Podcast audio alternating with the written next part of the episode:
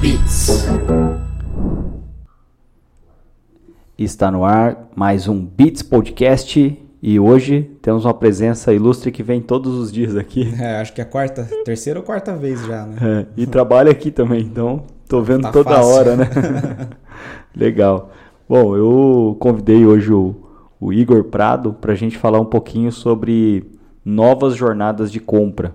Então a gente percebe que existe aí um, um movimento para tentar enquadrar uma jornada de compra ali dentro de, um, de uma metodologia, alguma coisa do tipo. Então, seja bem-vindo mais uma vez. Muito obrigado. Igor Prado. É, a, o mercado, principalmente do marketing digital, né, ele todo mundo sabe que ele muda muito rápido, né?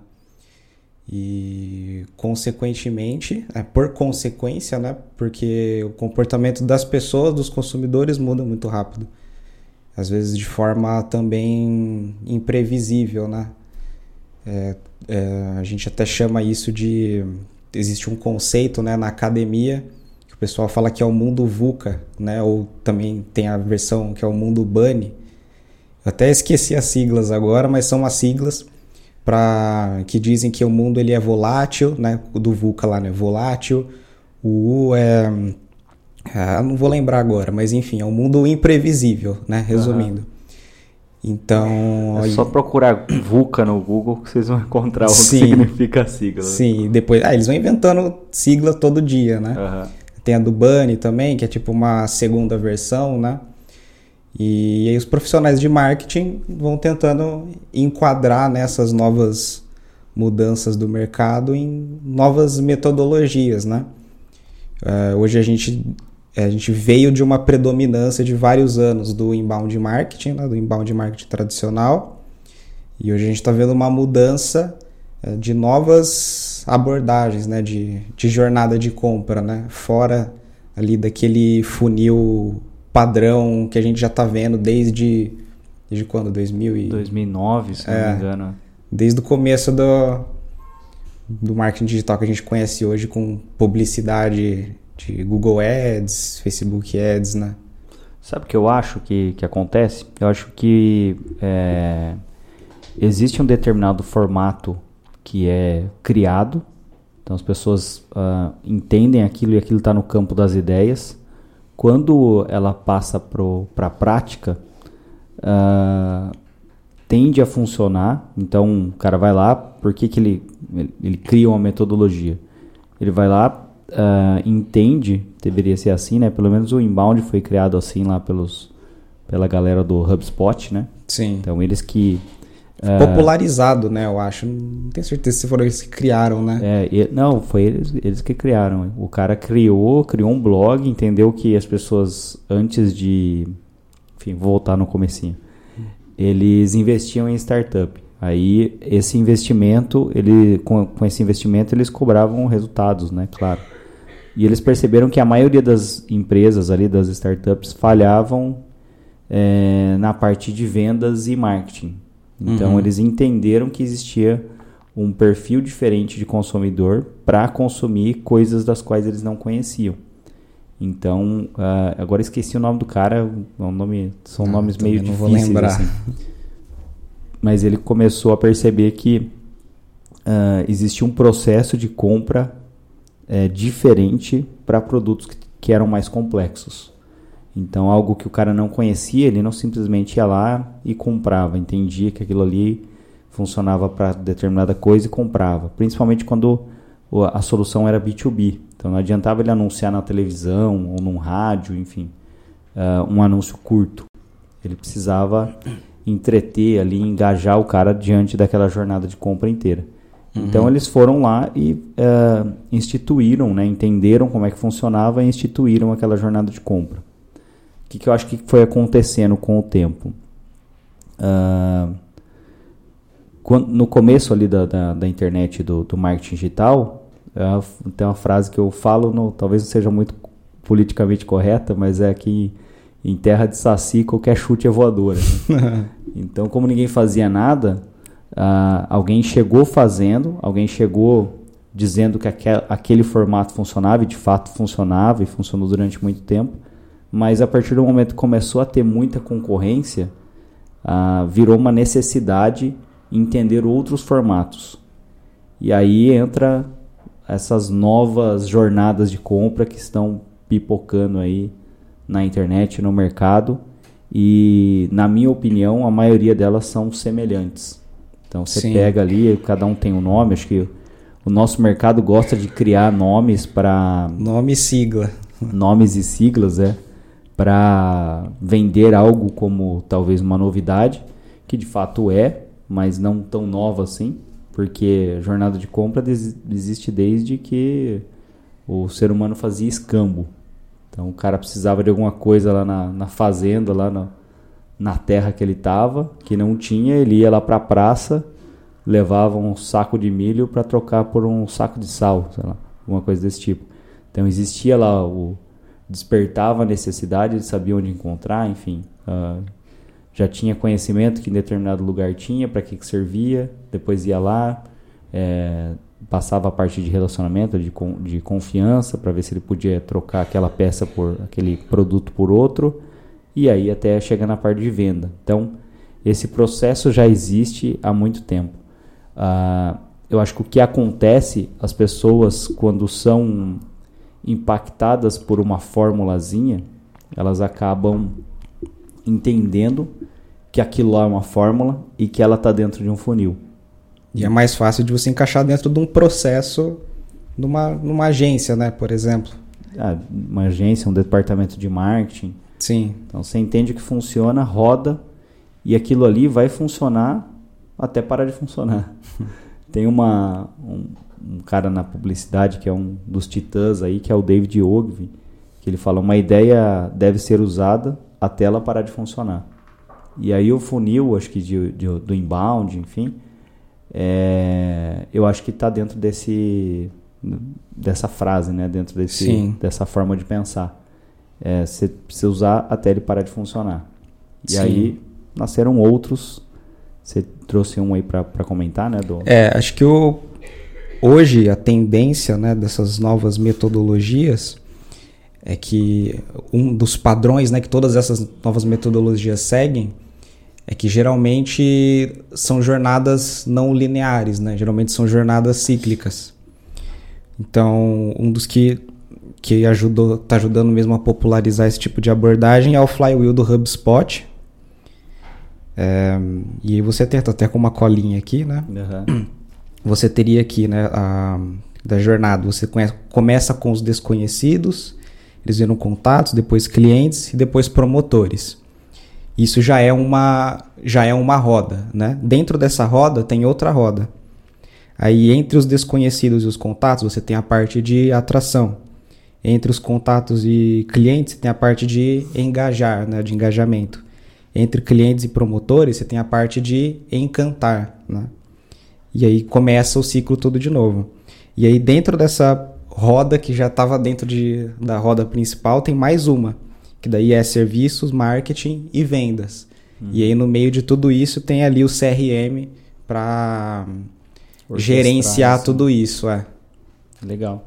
E até uh, dentro dessa abordagem, né, uma algo que eu percebia que era complicado aqui até na parte de treinamento do, dos colaboradores, né, para o cara rampar, tá pronto para trabalhar, uh, acontecia algo, sempre aconteceu na verdade, né, uh, o que o cara estuda na faculdade não é o que se pratica dentro da, das agências lá no passado de publicidade e agora as agências de marketing digital. Então, Sim. eram dois universos totalmente diferentes.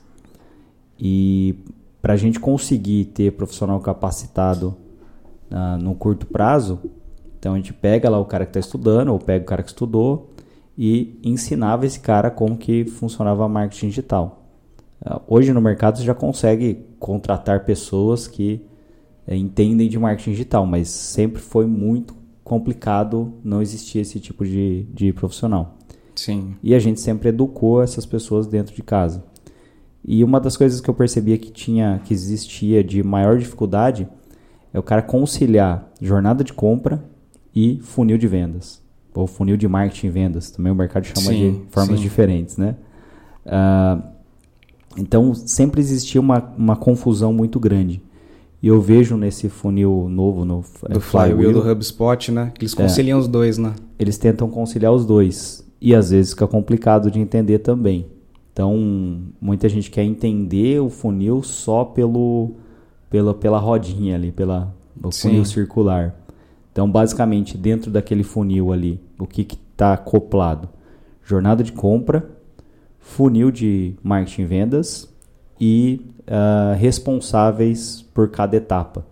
Então, isso está descrito ali naquele funil. Sim. Então, só explicar, se, se a gente só explicar o que, que tem ali, às vezes complica mais a cabeça de quem vai entender. Sim. E a gente fez aqui, né, se, é, dissociou ali para ensinar a galera que, que entra ali, para que não que entra crua, né? A gente dissociou a jornada de compra do funil. Então, o funil, para a gente, ele continua sendo o mesmo. Aqui na Bits, a gente está lançando uma, uma metodologia, o spoiler, né? Está lançando uma metodologia que é chamada Trust Marketing, que é marketing de confiança. A gente já registrou a marca, então, se alguém estiver vendo, é. não adianta copiar. uh, e essa metodologia, a gente basicamente faz a jornada de compra é, dividida em conhecimento, confiança e venda. Tem um monte de gente pedindo para trocar essa parte de venda para compra, porque vai ficar confiança, é, conhecimento, confiança e compra. Aí a gente pode chamar de jornada 3C. Mas o curso a gente já gravou falando de venda. Então pode ser agora que. já era. É. Pode ser que no futuro a gente mude, mas vamos do jeito que tá, que deu um trabalhão para fazer, para gravar, editar. Então vamos desse jeito. Mas o conceito é o mesmo. Então não interessa se, se é venda ou se é compra. Tudo bem, a etimologia da palavra tem diferença, mas a ideia é, é a mesma, é comercial. Uh, e o funil, o funil ali de, de marketing, essa é a jornada de compra, né? Então vou repetir: conhecimento, confiança e venda. No funil, a gente continua com atração, conversão, relacionamento e, e, e compra. Então, basicamente isso. Que é aquele funil já que o pessoal já associa com o inbound clássico, né? E a questão, a grande questão é a seguinte: jornada de compra tem a ver com o consumidor, com o cliente. Qual o momento que ele está da compra? Funil tem a ver com a empresa. Como é que você está classificando aquelas pessoas o quão elas estão quentes ou frias para comprar? É, é, algo que as pessoas confundem muito, mas é, é bom salientar aqui. Então, eu acho que dificilmente o funil vai mudar. O que vai mudar é a jornada de compra de acordo com a percepção do consumidor que ele está sendo colocado dentro de algumas classificações ali de marketing. Concorda Sim. com isso? Depois dessa. Ah, falou tudo.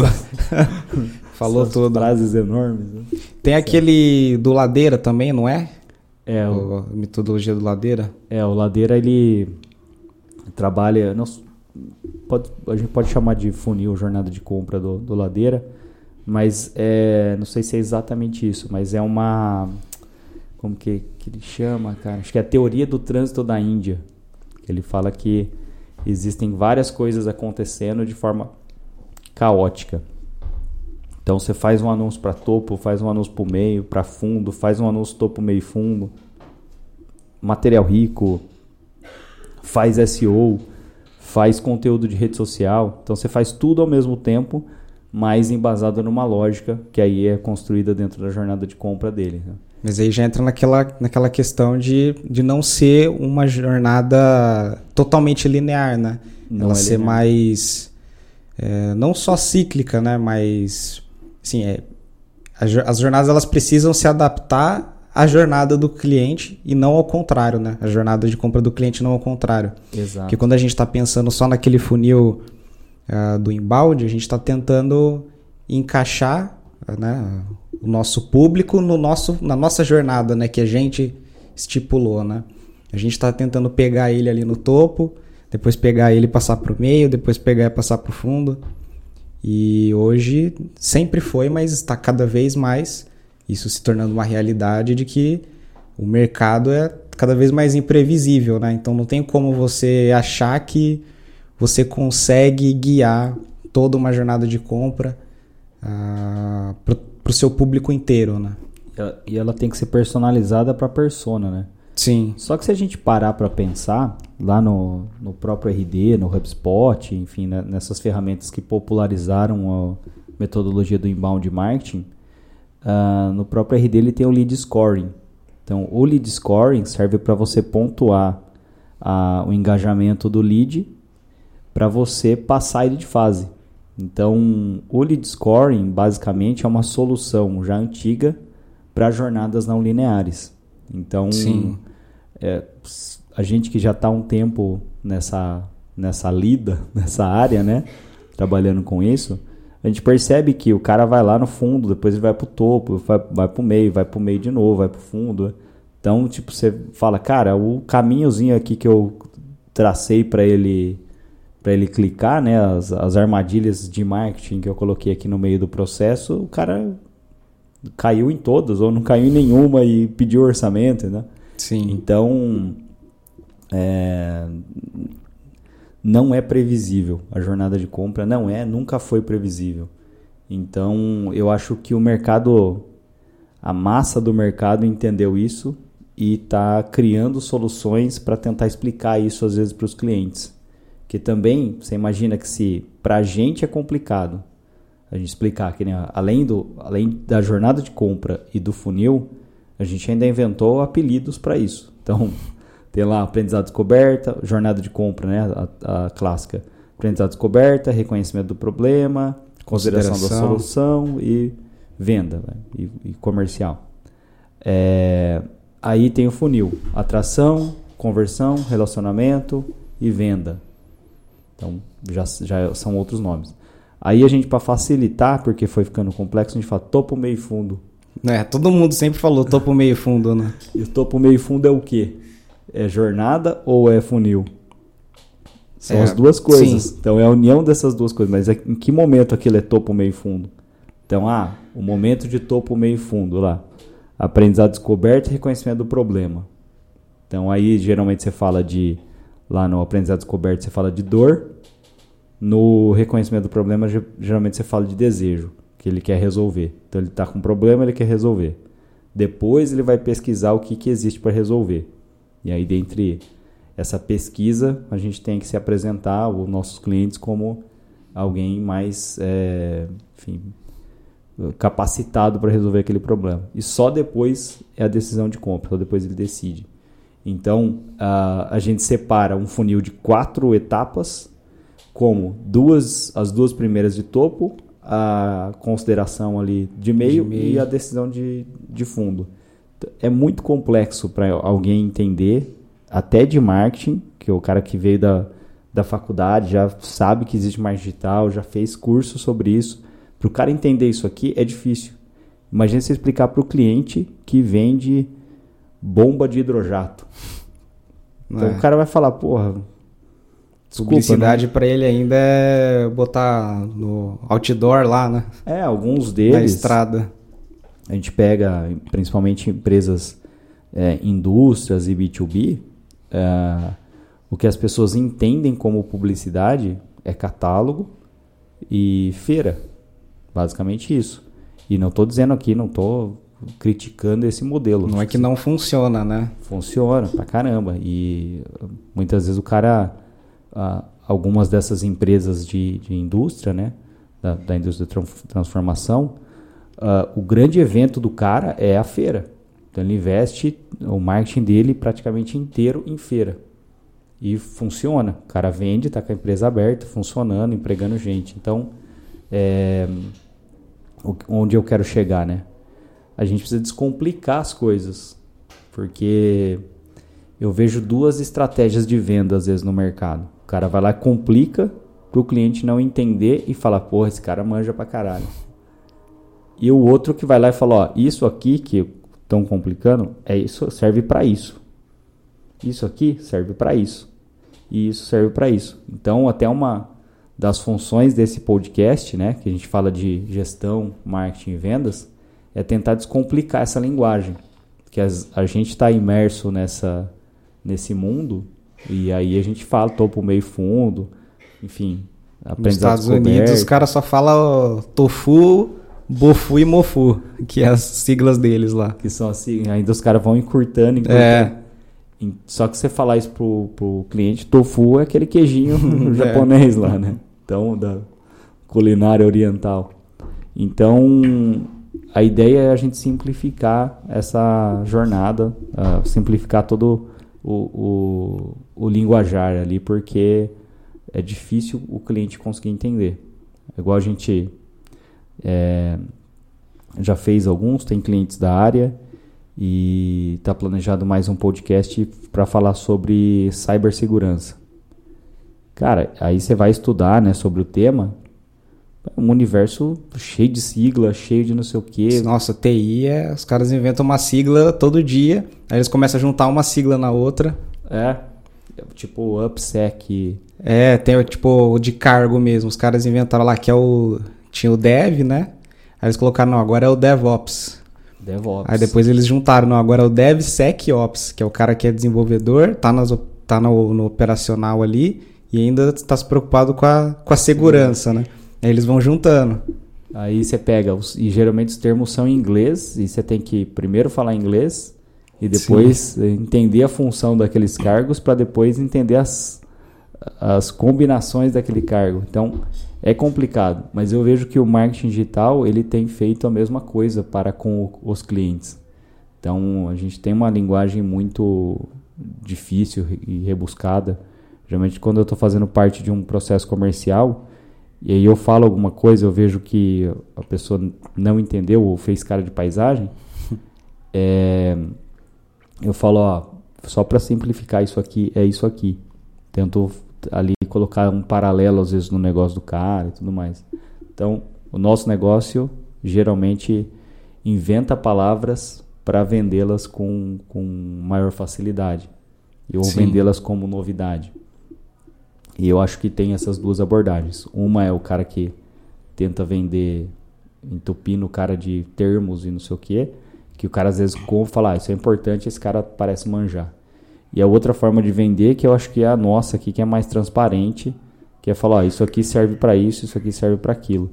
Porque também quando você fizer o gol, quando você gerar ali a venda ou gerar mais admiração na marca, o cliente sabe por que, que aconteceu. Então Sim. a gente fala, pô, os caras realmente são transparentes, entregaram o que a gente estava precisando. Então, bom, acho que é isso. A dificuldade do cara entender era muito grande, do cara que, que ia trabalhar aqui. A dificuldade do cliente entender também era grande. E às vezes até a dificuldade de quem gerencia. Você fala, putz, mas isso aqui não era aquilo ali? Tipo, Sim. o que, que, o que, que o cara bagunçou aqui para eu tentar decifrar, né? Então, Sim. A gente, a gente, passa ali na parte estratégica, boa Às parte o pessoal do tempo tentando é... decifrar, né? Às vezes o pessoal colocava ali no planejamento ali um material rico de reconhecimento do problema. Aí você olhava assim, não, mas isso aqui não é aprendizado e descoberta.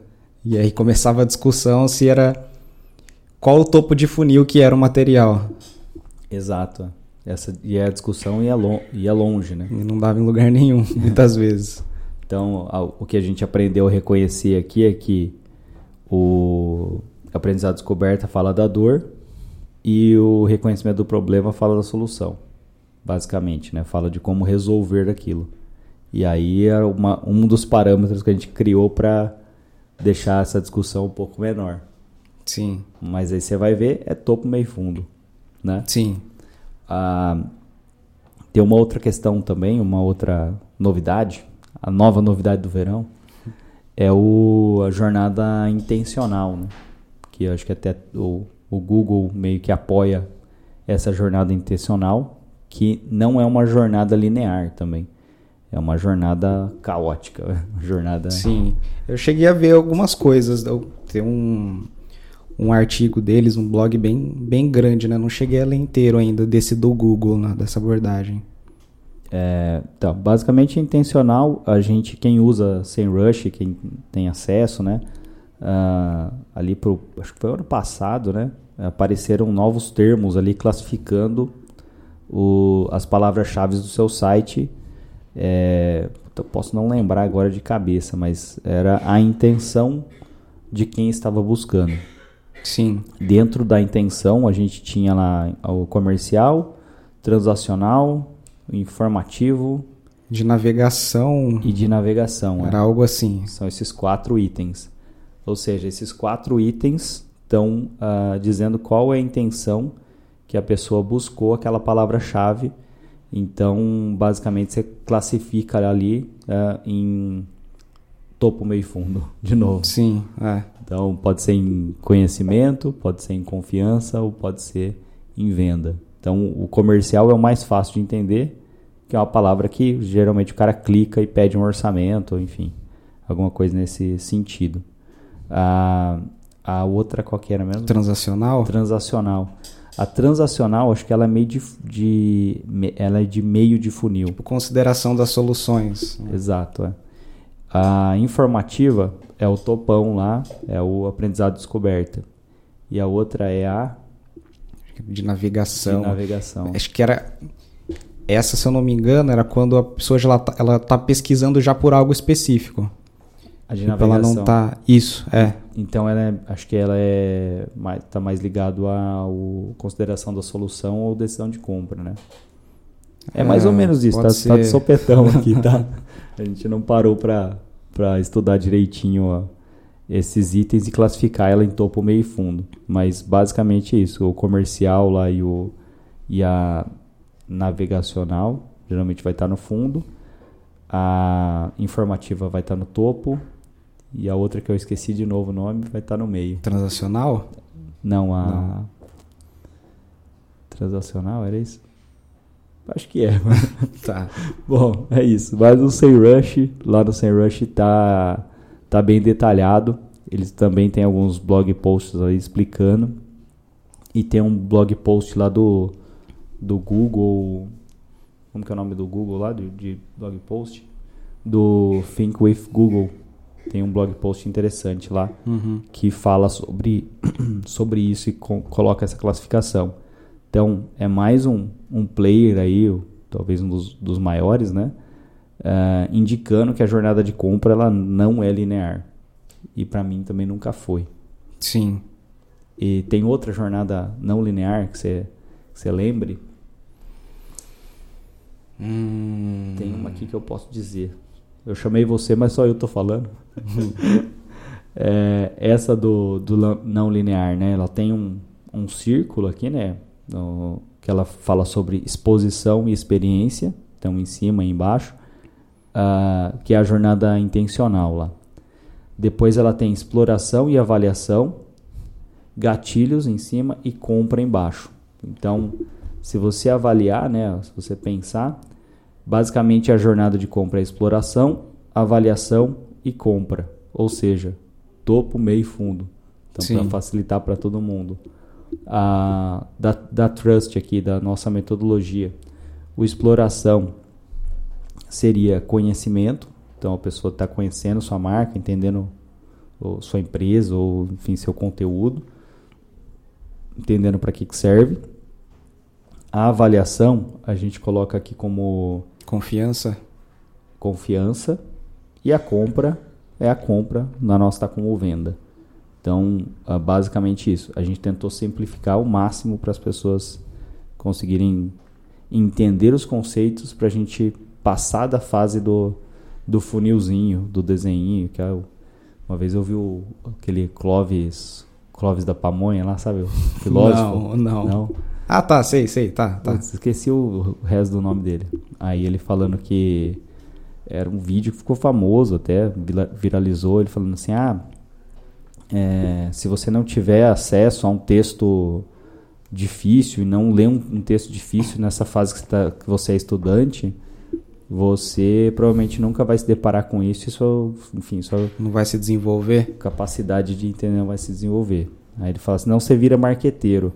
O sol nasce, não sei o que, não sei o que. Aí eu pensei, teu cu. Manda ele vir estudar aqui jornada de compra. Ao invés de ficar falando que a pamonha, a primeira pamonha é gostosa, a segunda nem tanto, a terceira ele já odeia pamonha, entendeu? Uh, Pra mim é mais fácil. Brincadeira.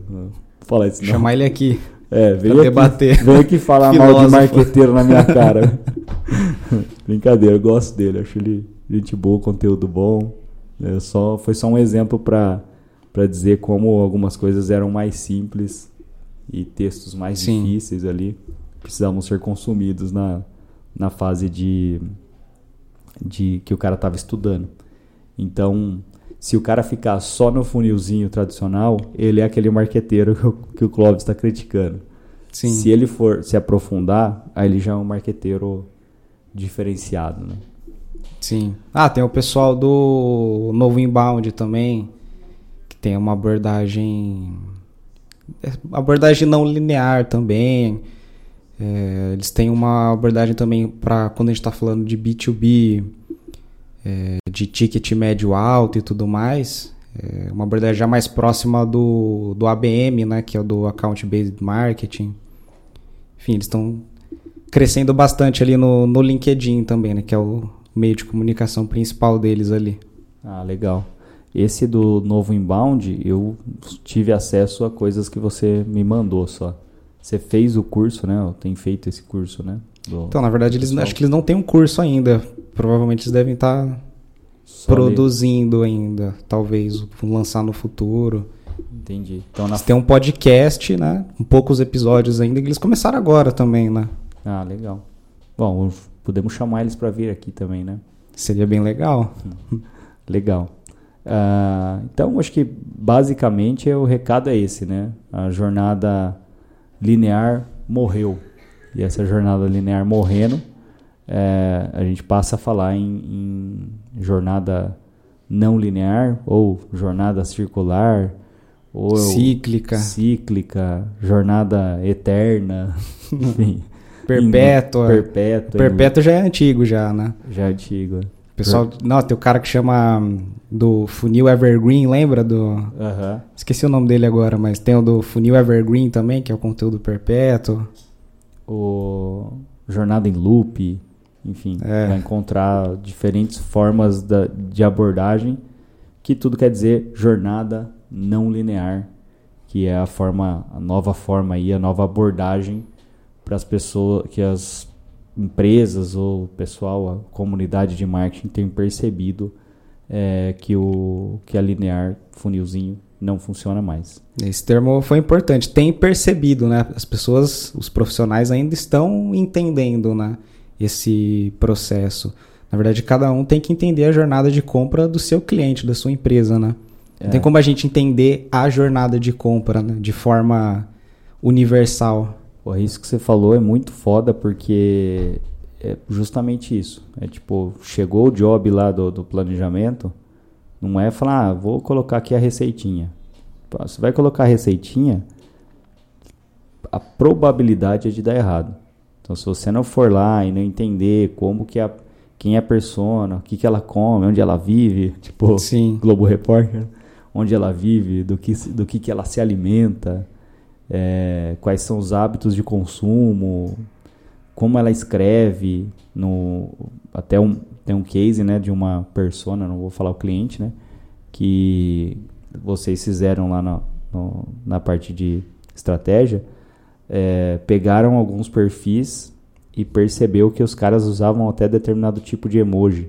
Sim. E aí a gente foi lá e adicionou isso na identidade verbal. Então, Sim. se você não tiver esse nível de detalhamento, de entendimento da jornada de compra, a probabilidade é que isso vai dar errado. Sim. Pior que tem um pessoal que chega num nível tão extremo já é, de dessa questão, né, que o que o seu público ele é que o público é imprevisível, né? Que eles não estão nem mais fazendo persona. Tipo, eles pensam, ah, por que, que eu vou fazer um personagem fictício? sendo que provavelmente meu público vai ser totalmente diferente do que eu estou pensando. Uhum. Então tem gente que já chegou nesse extremo de nem persona tá fazendo mais. O cara roda a campanha para um público-alvo. É. Cara, estamos voltando à publicidade tradicional. Você parar para pensar, né? Até é. não é tema desse podcast, mas é, eu acredito que se você não tiver uma camada de branding no seu funil, na sua jornada de compra, é, provavelmente você não vai gerar leads qualificados ou nem gerar leads. Ainda mais no B2B, né? Ainda mais no B2B. Então, se sua marca não é conhecida, se sua marca não é consolidada, então vai ser difícil você competir nesse mercado. Até a gente recebeu aqui, assistam esse podcast que é do com o Eugênio Mohalen, que é um dos maiores gênios da redação publicitária brasileira. É, e aí ele fez um questionamento e eu fiquei corro, corroendo isso alguns dias. Ele fala: me fala uma grande marca que foi construída com publicidade na internet. E aí eu tentei ali argumentar e, enfim, depois a gente discutiu aqui internamente. Falei: ah, tem o Nubank. Pô, mas o Nubank era meio que fruto de indicação. Então, beleza, é marketing, mas não é publicidade. Então, ninguém fez uma série de anúncios no YouTube que alguém percebeu aquela marca como algo é, interessante para deixar o seu dinheiro lá, né? Confiável a ponto de deixar o seu dinheiro lá.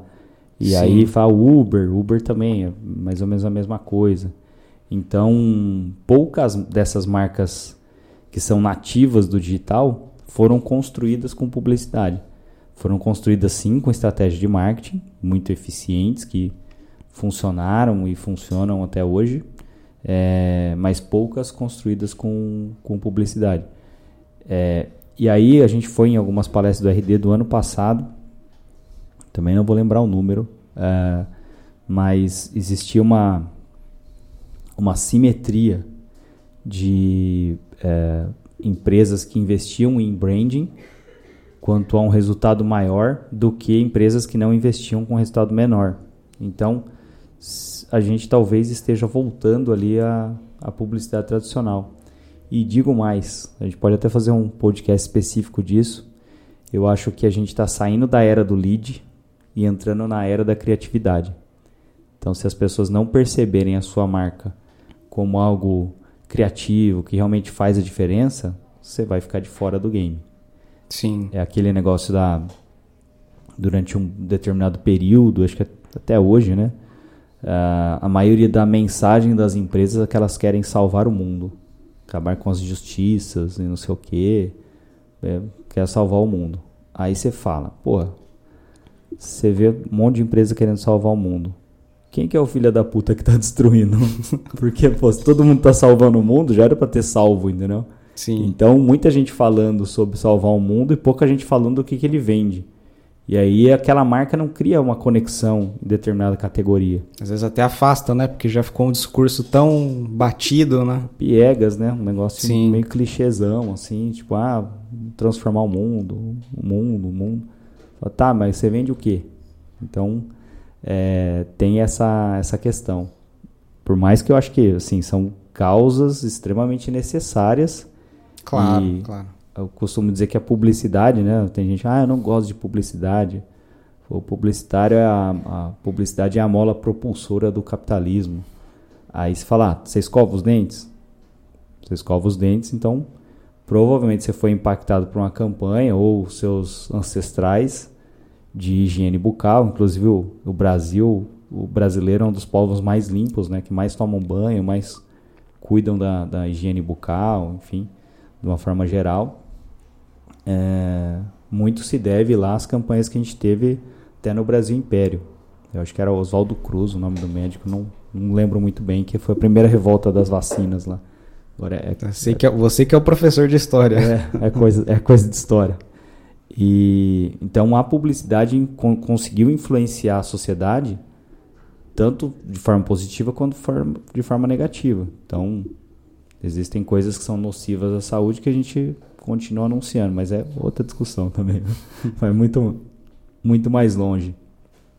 Mas a publicidade tem o poder de influenciar as pessoas a fazer coisas boas. E aí a gente entra nos, nos, ter, nos temas lá, né, de é, sexismo, racismo, é, cuidar do, do, planeta, não, não gastar água, não, sabe, gastar consumo de forma é, previsível ali, organizada, né? Esqueci a palavra agora. Consciente, né? Consumo consciente e tudo mais. Sim. Então a publicidade também tem essa função. E as empresas, em determinado período, pegaram só carona nessa função. É, hoje o iFood, você pede uma comida ali, eles já mandam uma notificação falando que eles já plantaram uma árvore no... é. para compensar a entrega. É, então. Tem um banco que ele fala, ah, você, ah, crédito, crédito, crédito de carbono. O dinheiro que você investiu aqui, você tem crédito, X créditos de carbono. Falar, ah, legal, mas eu tô querendo mais o dinheiro dar uma rendida. Você hum. dá uma pensada nisso. O, talvez o nosso o brasileiro médio ali, ele não tenha se engajado tanto ou se conectado tanto a essas causas. Que a gente tem problemas estruturais que são muito maiores. Se a gente pegar a pirâmide de Maslow lá, então na base da pirâmide, se eu não me engano, é segurança. Ah, não, é, é fisiológico. São necessidades fisiológicas. No, um passinho adiante é segurança. o Brasil é um país seguro? Longe disso. Então, se a gente analisar o consumidor de forma fria, o cara tem outras prioridades. Não, mais uma vez, para ninguém me interpretar mal, talvez alguém ficar falando mal de mim depois. Também quiser falar mal, foda-se. Mas é, não estou falando que as, as causas não são importantes. Todas elas são importantes. Você pega um cara como o Bill Gates, por exemplo. Cara, o Bill Gates vive de reduzir desigualdade social hoje. Então o cara foi lá e fez banheiro no lugar onde os caras, enfim, jogavam tudo isso na água e aquilo virava doença e aquela doença, enfim, ia ganhar o mundo, como aconteceu, né, por falta às vezes de saneamento. Aí também não vou entrar nesse tema porque acaba politizando, mas uma das preocupações do Bill Gates é, tá, os países ricos não estão se importando com o saneamento básico. Porque no país rico, nos Estados Unidos, né, países ricos, já existe saneamento básico, já tem muita coisa aqui que está é, superada. Só que os problemas dos países não desenvolvidos ou subdesenvolvidos vão acabar batendo na nossa porta. E aconteceu aí, todo mundo soube, né? Ficou confinado em casa, tal, com problemas de ordem sanitária. Então, a publicidade tem que ajudar a construir isso também. Mas determinado, em determinados povos, ela acaba não sendo prioridade. É igual o nosso ar-condicionado central aqui. Pra galera lá da redação, todo mundo põe blusa, parece estar tá no Polo Norte. Pra galera aqui dos analistas, tá todo mundo com calor e com leque. Então, o, a publicidade ou as causas, quando elas são feitas e pensadas de forma global, elas acabam ficando muito frias ou muito quentes em determinados países ou em determinados, determinadas cidades. Os problemas não são os mesmos e as prioridades não são as mesmas. Então eu acredito nisso. Sim. Isso não tem nada a ver com jornada linear ou não linear. Não, eu tava pensando agora, cara, acho que a gente chegou no, nos melhores insights do, do podcast aqui, sem querer. Monocast, pelo falou. Bem-vindo ao Monocast. Eu entrevisto tanta gente aí quando eu tenho a oportunidade de falar, né? Parecendo Faustão hoje. ah, um podcast com mais conteúdo informativo. É um bate-papo, né? Se pensar, tem a ver também com a jornada não linear. Porque, tem né? tudo a ver, porque são empresas querendo usar uma comunicação para atingir todo mundo, né? Uhum. E não funciona. É por aí. Eu vejo a, a jornada não linear como a churrascaria que é o cara vai lá e alguém já falou isso, eu tô talvez roubando esse conceito, peço desculpa aí a pessoa que eu tô roubando esse conceito. Eu acho que foi o Leandro Ladeira. Vou falar aqui se foi ele, obrigado aí por, pelos ensinamentos. Que a, o conceito da churrascaria, o cara vai lá e fala, ah, linguiça. Fala, linguiça não. Quer asinha de frango? Opa, asinha de frango eu quero.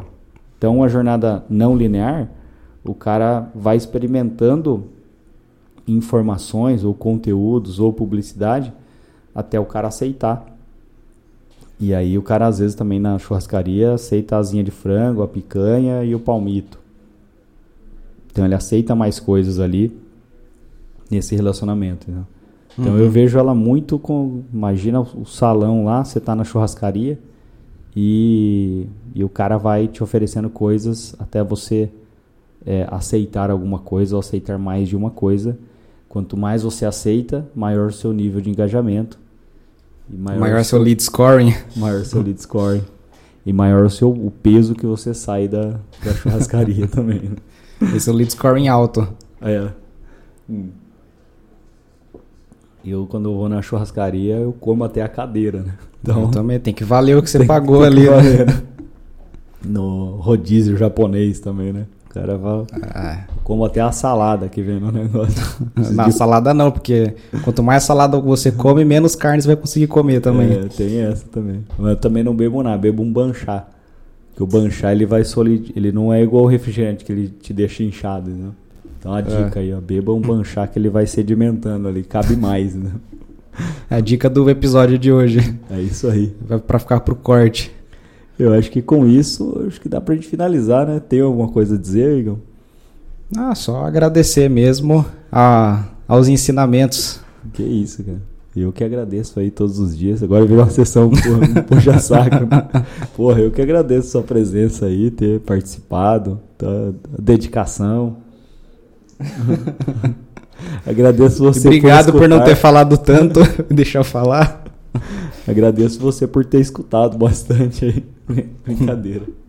Valeu. Valeu.